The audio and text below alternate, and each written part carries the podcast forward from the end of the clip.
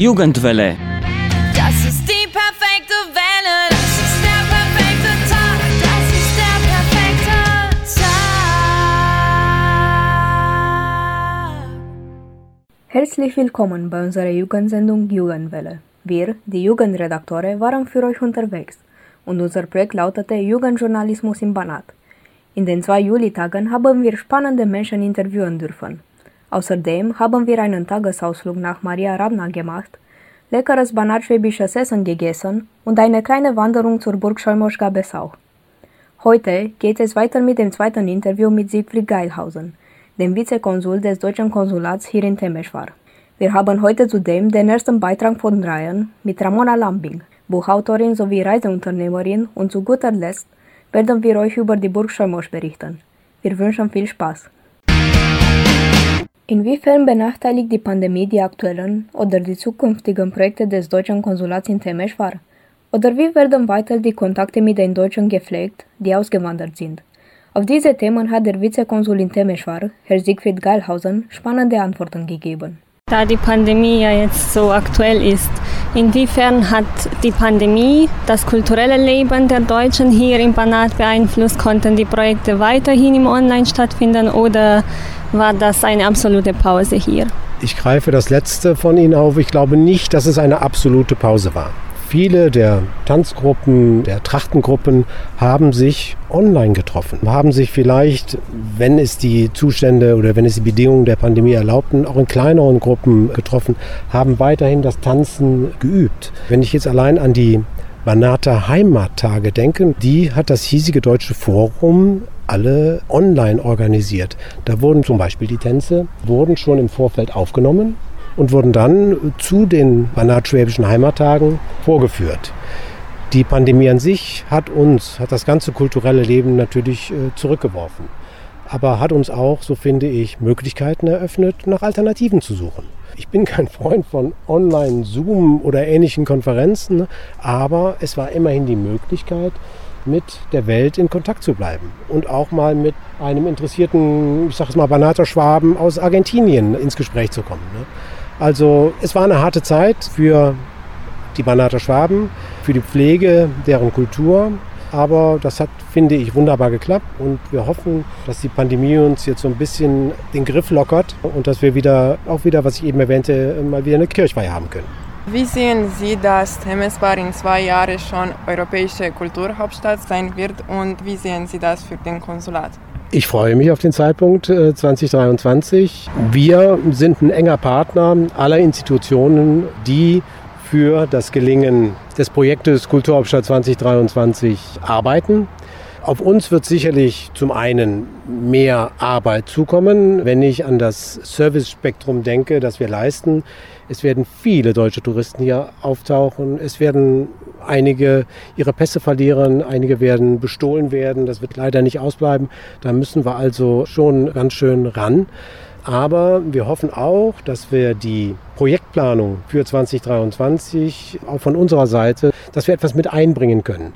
Dass wir das eine oder andere Projekt, das wir zum Beispiel mit der deutschen Minderheit hier oder mit dem Deutschen Kulturzentrum oder anderen interessierten Akteuren aus Deutschland oder hiesigen mit den Weg bringen können. Also wir freuen uns sehr auf 2023 und wir sind uns auch sicher, dass es ein Erfolg werden wird. Inwiefern wird der Kontakt zwischen den Deutschen hier und den Deutschen, den Banater Schwaben, die ausgewandert sind, gefördert? Also es gibt den Landesverband der Banater Schwaben, der sich um alle Belange aller Banater Schwaben kümmert, in enger Verbindung mit den hier Verbliebenen und mit den nach Deutschland ausgewanderten. Dann hat aber auch fast jede frühere banatschwäbische Gemeinde, zum Beispiel in Hattfeld, hat eine HOG, das ist Heimatsortsgemeinschaft, die in Deutschland organisiert sind und von dort aus Projekte hier auch in zum Beispiel Hatzfeld oder anderen banatschwäbischen Orten organisieren. Es werden aber auch Veranstaltungen in Deutschland äh, veranstaltet. Dort gibt es auch genauso Trachtenumzüge der Banater Schwaben, halt der ausgewanderten Banater Schwaben ähm, in Deutschland. Also die Verbindung zwischen den hier gebliebenen Banater Schwaben und den nach Deutschland ausgewanderten ist sehr eng. Was in diesem Zusammenhang vielleicht auch noch ganz erwähnenswert ist, Wir sprachen eben über Tanzgruppen, Trachtengruppen. Man kann heute nicht mehr davon ausgehen, dass jeder Tänzer, jede Tänzerin der Trachtengruppe ein Banater Schwabe ist. Vielleicht hat er oder sie Vorfahren, aber viele rumänische junge Menschen schließen sich den Gruppen an, weil es einfach eine ganz tolle Sache ist und eine wunderschöne Beschäftigung in so einer Gemeinschaft etwas Produktives zu leisten. Was für uns hier am Konsulat natürlich auch sehr wichtig ist, ist die Förderung der deutschen Sprache hier in Rumänien. Ramona Lambing, Banater Schwäbin aus Horzidorf, empfing uns in Maria Ranna. Als Reiseunternehmerin kennt sie sich sehr gut im Bereich Tourismus aus. Doch neuerdings kann man sie auch als Buchautorin betrachten, denn sie hat ein Rezeptbuch mit Gerichten aus dem Banat veröffentlicht. Sie erzählt uns über die Arbeit vor der Veröffentlichung ihres Rezeptbuches. Eine genaue Recherche der authentischen Orzidorfer Rezepte machte sie innerhalb mehrerer Jahren, wobei ihr das Pandemiejahr eine Chance gab, dieses Buch zu veröffentlichen.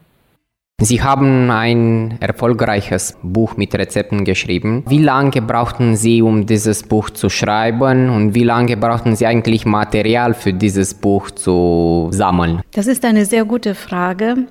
Äh, man braucht sehr lange dafür. Ich glaube, ich habe vor 15 Jahren angefangen. Zwar habe ich die fliegenden Blätter meiner Großmutter abgeschrieben und das waren vorwiegend Kuchen- und Backrezepte. Und dann ist mir aufgefallen, da standen nur die Zutaten. Da stand keine Arbeitsanleitung. Also meine Oma wusste ja, wie das geht. Aber wenn man dann so ein Rezept gesehen hat und da waren nur 500 Gramm sowieso und drei Eier und 200 Gramm dieses und jenes und dann steht man da und weiß natürlich nicht, wie das gemacht wird. Und dann habe ich das erstmal übertragen und dann habe ich so langsam angefangen, zu fragen, wie das geht und habe das dann aufgeschrieben. Das waren dann die Backrezepte. Und dann kam auch die Idee, ich könnte ja so ein Backbuch herausgeben. Und ja, danach habe ich die Idee gehabt, ich könnte es eigentlich auch so ein bisschen auf das Kochen übertragen. Und beim Kochen hat man ja im Banat auf den Dörfern keine Rezepte gehabt, sondern man hat das so aus der Hand heraus, nicht wahr? gemacht. Und deswegen hat man dann irgendwann mal angefangen, so ein bisschen die Zutaten abzuwiegen. Und dann habe ich angefangen, das zu sammeln und zu sortieren und zu gliedern. Und dann habe ich eine Firma in Rumänien eröffnet und das war dann prioritär und dann habe ich in Deutschland eine Firma gegründet, dann war das auch prioritär und das Kochbuch wurde dann so ein bisschen auf die Seite gelegt. Aber ich hatte schon vor ungefähr zehn, zwölf Jahren, 2009, hatte ich, glaube ich, die ersten Bilder gemacht. Und als dann die Pandemiezeit kam und das Deutsche Forum mich anrief und vorschlug, wir könnten doch jetzt mal so das Buch herausgeben, dann äh, musste ich im Grunde genommen nur noch das Layout machen und ich wusste genau, mit wem ich das Layout machen wollte. Ich hatte dann schon klare Vorstellungen, wie ich es gliedern wollte. Also das ist eine Sache, die wirklich so über lange Jahre gereift ist, die man sicherlich nicht so schnell machen kann. Man kann sicherlich sehr schnell einen Druck machen oder auch ein Layout machen, aber man braucht einfach Zeit, um zu fotografieren, um das zu sammeln, um das aufzuschreiben. Und das ist ein Prozess, der dann einfach viel länger dauert als dann die Fertigstellung. Aber dadurch, dass ich schon Vorarbeit geleistet hatte, ging das recht schnell. Äh, danke auch für das Erfolgreiche. Ich weiß nicht, ob es so erfolgreich ist, aber es war vielleicht jetzt an der Zeit, dass mal ein Banater Kochbuch erscheint. Und ähm, das war der Moment und insofern ähm, freue ich mich, dass es gut ankommt. Gibt es vielleicht Rezepte, die Sie noch von Kind aus in Erinnerung haben, die Sie an Ihre Kindheit erinnern oder an Ihre Zeit in Orzitorf? Ich glaube, alle diese Rezepte erinnern mich daran. Es war eher ein Sammeln dieser Rezepte, denn wenn sie nicht aufgeschrieben sind oder wenn man sie nicht mal irgendwo festhält, dann geraten sie vielleicht in Vergessenheit. Oder was mir aufgefallen ist, viele dieser Gerichte, die man gemacht hat, die muss man nachher vielleicht in einem anderen Kontext, in einer anderen Umgebung, in einem anderen Land mit anderen Zutaten zubereiten und mit der Zeit werden sie verändert oder verfälscht oder abgewandelt. Es ist ja nichts dagegen, das zu ändern, aber es wäre doch schade, wenn man die authentischen nicht äh, behalten würde. Und eigentlich das war der Grund, dass man diese Sache authentisch hält und dann kann ja jeder selber nachher abwandeln. Aber äh, Authentizität in dem Sinne, dass es eben nicht in Vergessenheit gerät und dass man es nicht abwandelt. Und da habe ich einfach auch so ein bisschen drauf geachtet, dass ich wirklich die alten Rezepte gesammelt habe, denn da ist kein Schwarzwälder Kirsch drin und da ist kein Kokosflocken und da ist kein Sesam und da sind solche Sachen nicht drin, weil die hat man ja im Banat und auf den Dörfern, die hat man ja überhaupt nicht gehabt. Also wie gesagt, sicherlich so ein bisschen Kolonialwaren da drin oder auch ein Zimt oder auch, weiß ich, Vanille oder so, natürlich, das gab schon denn es gab ja auch Torten und man war ja dann, sage ich mal, schon so ein bisschen mit neuen Zeit gegangen, aber man hat eben diese modernen Zutaten, die man jetzt meint, überall dazuzufügen müssen, die hat man damals nicht gehabt. Und mir lag es daran, dass man einfach das Echte behält. Die Burg Scheumosch ist eines der Wahrzeichen des Banats und wurde im 13. Jahrhundert gebaut. Die alten Mauern der Burg erzählen also auch heute noch eine spannende Geschichte. Unser Reiseführer Benjamin Neurohr entschlüsselte für uns diese versteckte Geschichte dahinter. Wie ist normalerweise so eine Festung aufgebaut? Normalerweise war es ja so, dass man im Mittelalter keine richtigen Festungen hatten, sondern dass die Adligen, genauso wie König Karl Robert von Anjou in Temeswar, einen mittelalterlichen Turm hatten. Das heißt, sie wohnten in der zweiten, dritten Etage. Der Turm unten war oft auch ganz voll aus Mauer. Unten war kein Raum und der Eingang war oft in drei, vier Meter Höhe, damit man sich besser verteidigen konnte. Dann als zweite Maßnahme hat man oft einen Palisadenzaun gemacht aus Holz und später hat man dann aus Stein dann eine Festungsmauer ringsum gemacht und die, sagen wir mal, Wohnräume dann vergrößert. Und dann, als das nicht gereicht hat, dann vielleicht noch eine zweite Festungsmauer. Und als das, das nicht gereicht hat, dann hat man in den Ecken der Festung oder sogar an anderen Plätzen, wo man gedacht hat, dass, dass die Festung Festungsmauer versteckt werden muss, hat man noch Wehrtürme gebaut. Also Türme, hinter sich Soldaten aufgehalten haben, die etwas stärker waren als die Mauer selbst und von wo man aus sehr effizient die Angreifer beschießen konnte. Mit Pfeil und Bogen oder Armbrust oder man hat heißes Wasser, heißes Öl, Pech runtergeworfen. Ganz am Ende ist ein Wehrturm, der der Mauer ein bisschen vorgelagert ist. Und es gab natürlich eine Verbindung zur Festung, weil diese Mauerteile, die ihr da seht, ja, so wie kleine, kleine Türme selbst, darauf waren Bretterverschlag drauf ja, aus Holz, einfach eine Verbindung gemacht, ein Wehrgang zwischen Festung und Wehrturm. Und normalerweise, was passiert dann in einer Burgruine? Alles, was Holz war, ist kaputt, ist vergangen und es bleiben nur die Steinmauern. Natürlich auch die sind verwittert und so weiter, sodass was an Holzkonstruktionen noch auf den Mauern drauf war, das sehen wir mittlerweile nicht. Aber hier war ein Wehrgang bis zum Wehrturm, sodass die Soldaten da, der Wehrturm steht ja, was weiß ich, so etwa 20 Meter, 25 Meter vor der Burg selbst und sollte diesen Hang, auf dem wir raufgestiegen sind, das ist der erste Wehrturm, den wir gesehen haben, als wir von unten kamen. Ja, also dieser etwas äh, leichtere Aufstieg, um den zu schützen. Ja, denn auf der anderen Seite Richtung Marosch ist ja ganz, ganz steil, da konnte man die Burg nicht angreifen, aber da der Zugangsweg zur Burg nochmal geschützt war, da war übrigens ein Burggraben auch noch, hat man dann noch extra einen Wehrturm davor gebaut. Wie wurde eigentlich die Versorgung hier auf dem Burg gemacht? Die Versorgung auf der Burg wurde gewöhnlich von einfachen Menschen gesichert. Könnt ihr euch vorstellen, dass da keine Adligen rauf und runter zum Shopping gegangen sind.